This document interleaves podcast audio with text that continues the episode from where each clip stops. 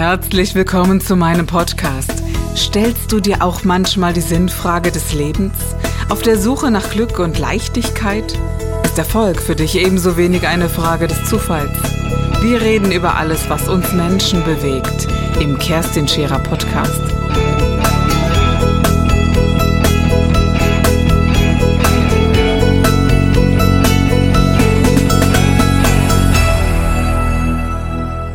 Die heutige Sendung ist deswegen eine ganz besondere, weil wir über eine Lebensgeschichte sprechen. Eine Lebensgeschichte, die wahrlich nicht jedem widerfährt. Und sie ist deswegen auch besonders, weil ich mir erlaubt habe, heute einen ja, meiner äh, Klienten, wenn ich das so sagen darf, eingeladen zu haben.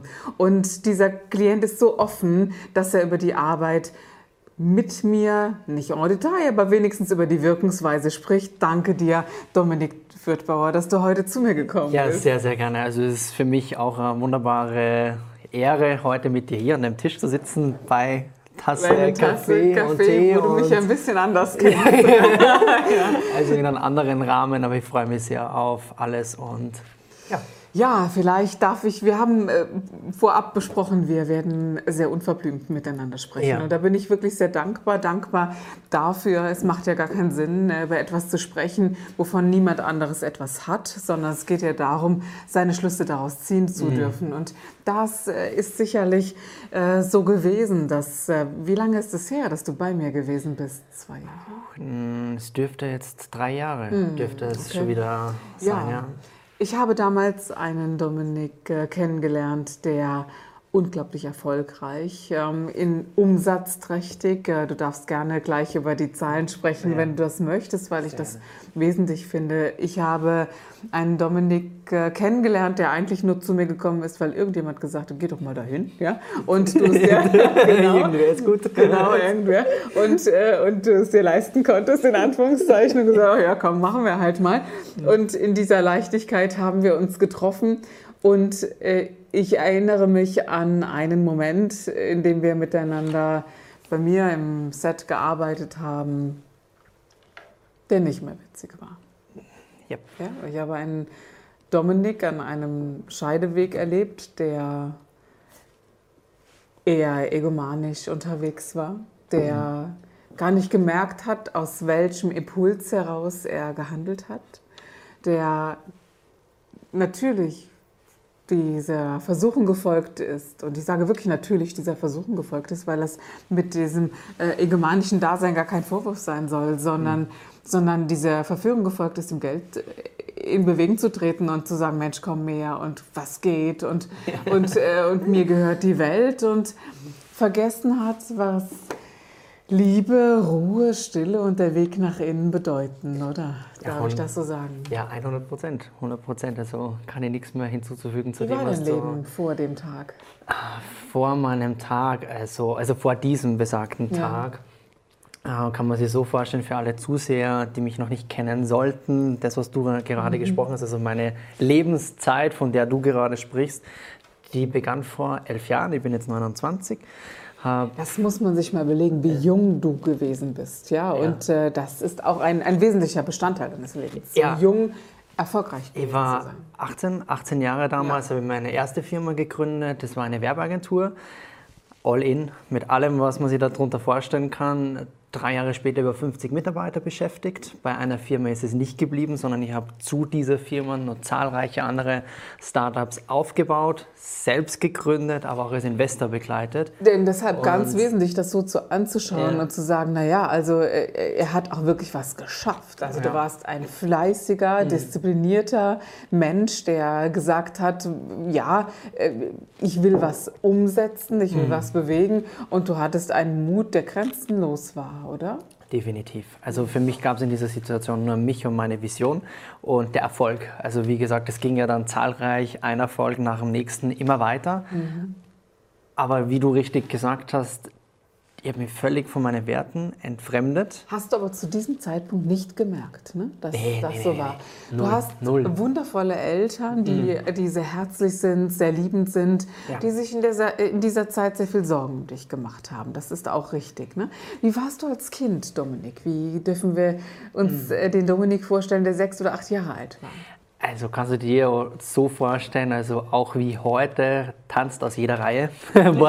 das hat im Kindergarten schon an, angefangen, wo sehr oft die, wie wir in Österreich sagen, mhm. Kindergartentante eben meine Eltern angerufen und gesagt, bitte holt den ab. Wir wissen nicht mehr, was wir mit dem tun sollen, weil der ist so rasant in seinem Temperament und wir wissen mehr, was wir da tun sollen. Das ging weiter in der Schule, wo ich, ich glaube, es gab niemanden, der öfter oben beim Direktor war wie ich, aber nicht, weil er ein schlimmes Kind war, sondern weil ich Dinge immer hinterfragt habe. Und wenn ich hinter einer Sache keinen Sinn verstanden habe, dann habe ich die so stark hinterfragt, dass das Gegenüber, ältere Generation, Erfahrung, ein Problem damit gehabt hat. Hat nie jemand versucht, den Dominik zu testen auf, äh, äh, sorry, aber die, die, die äh, sind ja heute so ADHS, ADS, was weiß ich was, äh, oder hochbegabt oder, oder gab es da keine Intentionen von Seiten der Lehrer oder haben deine Nein. Eltern gesagt, oh, lass den Jungen, wie er ist? ja? ja, beziehungsweise meine Eltern waren immer die, die die Hand erhoben haben für mich und mhm. Äh, eigentlich sehr viel Vorleistung gemacht haben, mich da rausgeholt haben, haben sie dann halbtag Zeit genommen genommen. Die waren ja beide auch berufstätig, mein Papa mhm. selbstständig und immer schon selbstständig gewesen, meine Eltern. Deswegen haben die mir oft rausgenommen oder ich bin eine lange Zeit bei meinen Großeltern groß geworden. Bedeutet nicht, dass ich da jetzt irgendwie Tag und Nacht war, sondern meine Eltern waren berufstätig, die haben keine Zeit gehabt und dann kam halt Oma oder Opa ins Spiel, die mir halt dann ja. wieder geholt haben. Aber es war nie der Zeitpunkt da, wo meine Eltern irgendwie gesagt haben, der wäre krank. Sondern mhm. die haben immer daran nie gezweifelt, sondern eher gesagt, hey, das, was der junge Kerl in dem Alter schon von sich gibt, hat irgendwie einen Grund. Und er hat ja recht. Er hat ja recht mit dem, was er sagt. Mhm. Nur das Gegenüber, dieser Vorgesetzte, der Beamte, hat halt insofern ein Problem gehabt, aus meiner Sicht, mhm.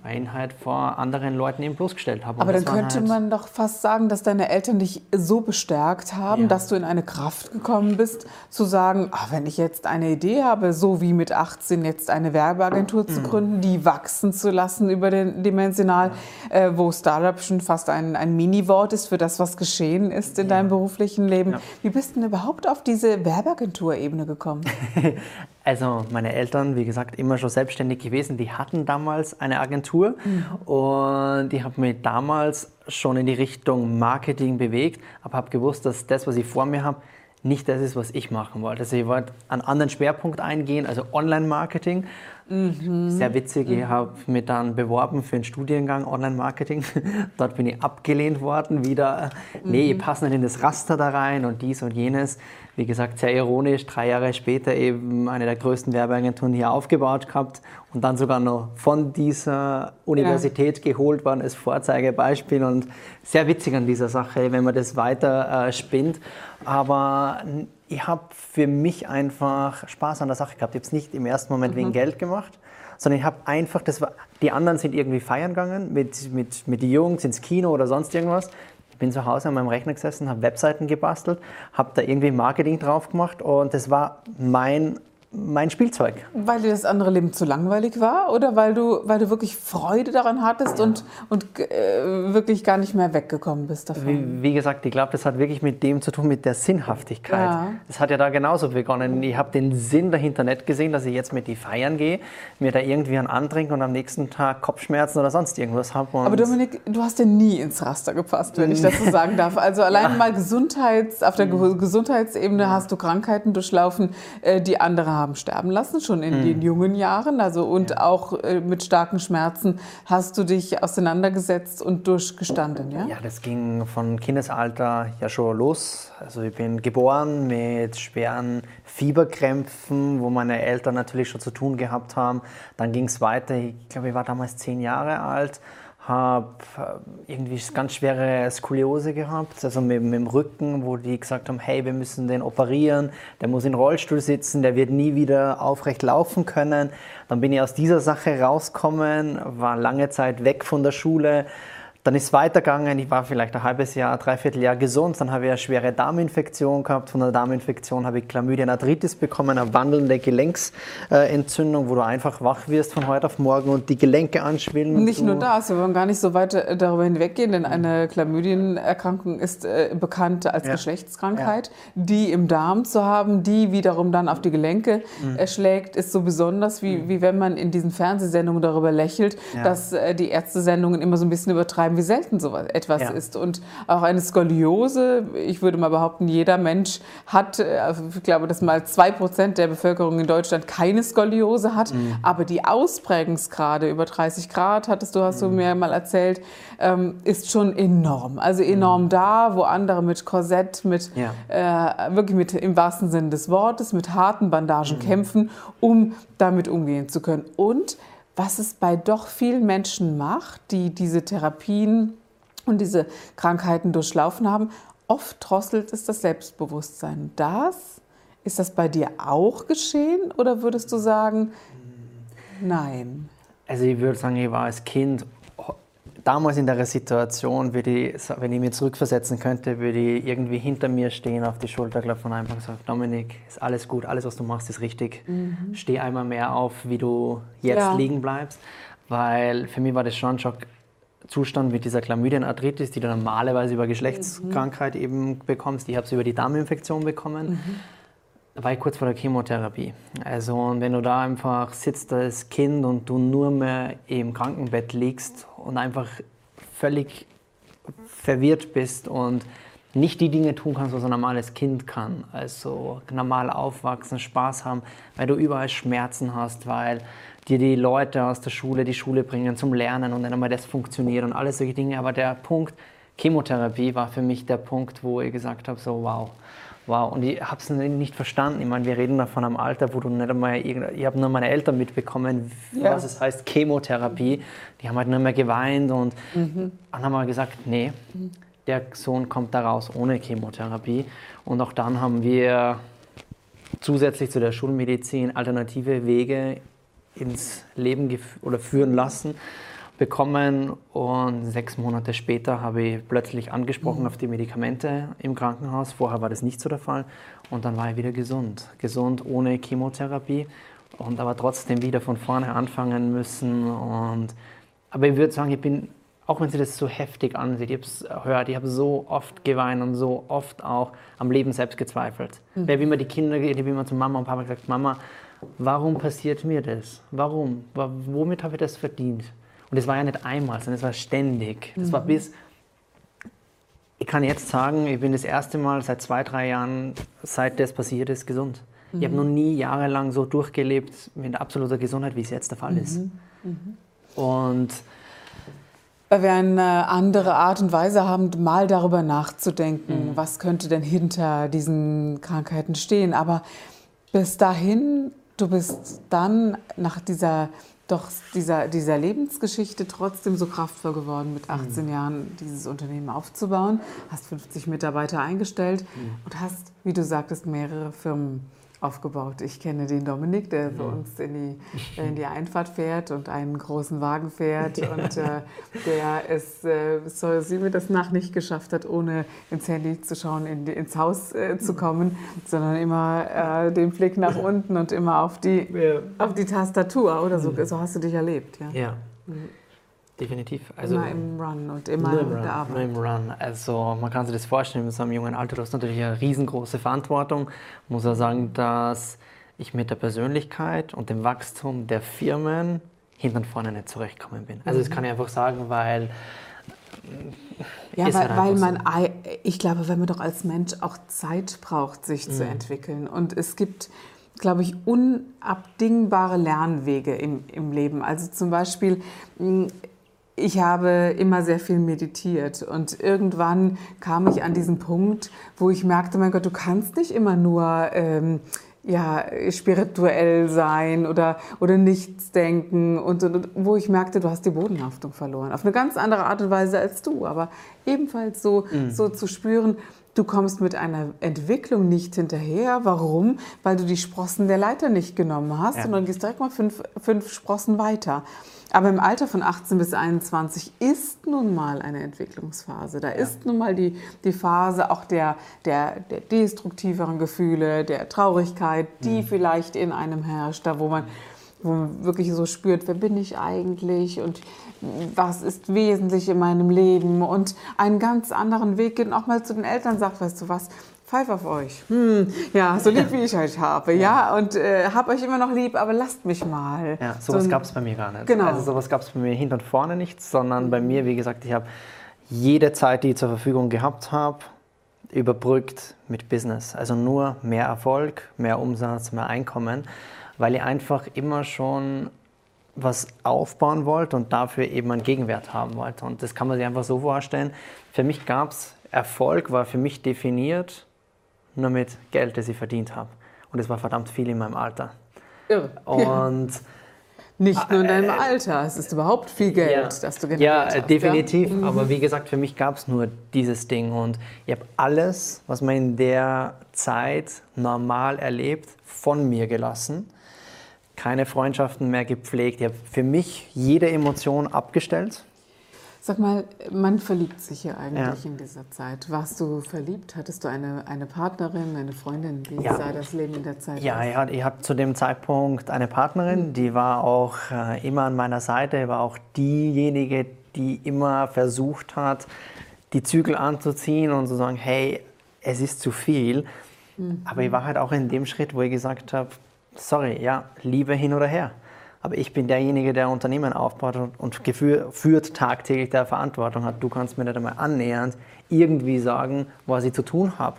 Und habe halt viele Leute in meinem Umfeld natürlich auch mega verletzt. Also Hatte keine Chance, ne? null, Ja. null. Meine Eltern ja auch nicht, weil Nein, für mich war nur dieses Ding und ich habe, wie gesagt, jegliche Emotion, alles an Werten abgestellt. Ich war wie eine Maschine. On, Wie, wie stelle ich mir das im. Alltag vor? Angenommen, äh, jemand ist gestorben, du hattest einen wichtigen Termin, die Beerdigung war aber an demselben Termin. Bestes, bestes Beispiel ist, also mein Großvater war für mich eine sehr eine Person, viel Zeit verbracht, die auch viel Einfluss in mein Leben gehabt hat, in der Entwicklung. Wie gesagt, weil ich viele, viel Zeit mit meinen Großeltern verbracht habe. Und als der gestorben ist, stand ich halt einfach an der Beerdigung, guck da in das Grab runter, wie er runterlassen wird. Und ich habe keine, bis heute, nee, null. Weder, also ich habe mir dann so lange Zeit Schuldzuweisungen gegeben und gesagt, warum? Warum tut dir das nicht weh? Warum weinst du dann nicht? Der Mensch, der, das ist der Großvater und was, ich habe mir Fotos angesehen und nichts gespürt. Nichts, also egal welches Bild ich mir angesehen habe, ob es jetzt mein Großvater war, ob es die damalige Freundin war, ob es Eltern war, ich selber, nichts. Also da war wirklich wie ein On-Off-Schalter, der nur getrieben war von... Gehst du sogar so weit, äh, dass du, dass, dass du den Eindruck von dir selbst hattest, selbst wenn du mit dem Tod konfrontiert worden wärst, hättest du es trotzdem gemacht? Also hättest du dich noch da, also äh, Beispiel, ähm, wenn jemand gesagt hätte, gib mal acht, du verdienst noch äh, zwei, 10 Millionen mehr und du hast noch fünf, äh, fünf äh, gegründete Unternehmen mehr, die erfolgreich sind, wenn du diesen Berg hochläufst, aber du hast eine gute Chance abzustürzen, du wärst hochgegangen, Ja, ohne Gefühle. ja, 100 Prozent. Genau. Das ist etwas, was, was ich sehr wesentlich finde für den einen Teil Ja. deines Lebens.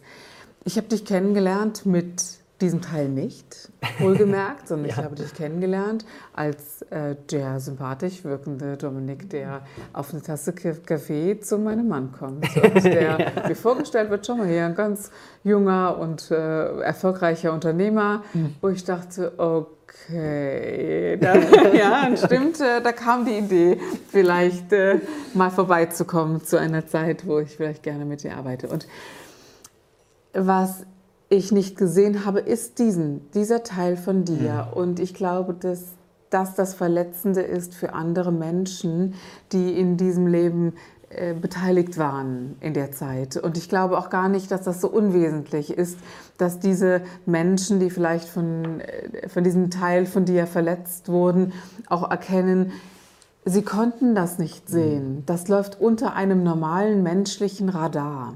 Das kann man nicht empfangen, weil man nicht so tickt, weil man nicht so funktioniert und weil man eine Gefühllosigkeit, die du hattest, die kann man gar nicht begreifen. Und was man nicht begreifen kann, kann man nicht verstehen.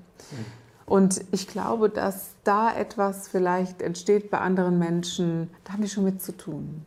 Das ist schon so. Ja, gehe 100% davon aus. Aber wie gesagt, wenn ich es von außen nicht sehen kann, ist es logisch, weil ich selber habe es ja auch nicht gesehen. Aber mhm. es waren halt so Zeichen da, Kerstin, wo ich gewusst habe, irgendwas stimmt nicht. Also so, es hat schon so angefangen, dass ich mich selbst schon im Spiegel nicht mehr ansehen habe können, dass ich total schlechtes Gefühl schon gehabt habe, aber ich habe es nicht deuten können, warum. Und immer gut gesprochen habe, so hey, du, nee, du.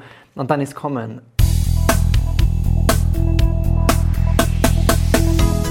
Das war der Gib dich ganz Podcast mit Kerstin Scherer. Wenn du mehr über mich erfahren möchtest, dann gehe auf meine Website www.kerstinscherer.com oder besuche mich ganz einfach bei Instagram Co. Du interessierst dich für bestimmte Themen, die du jetzt noch nicht gefunden hast? Dann schreibe uns eine E-Mail an info@kerstinscherer.com. Wir freuen uns auf dich.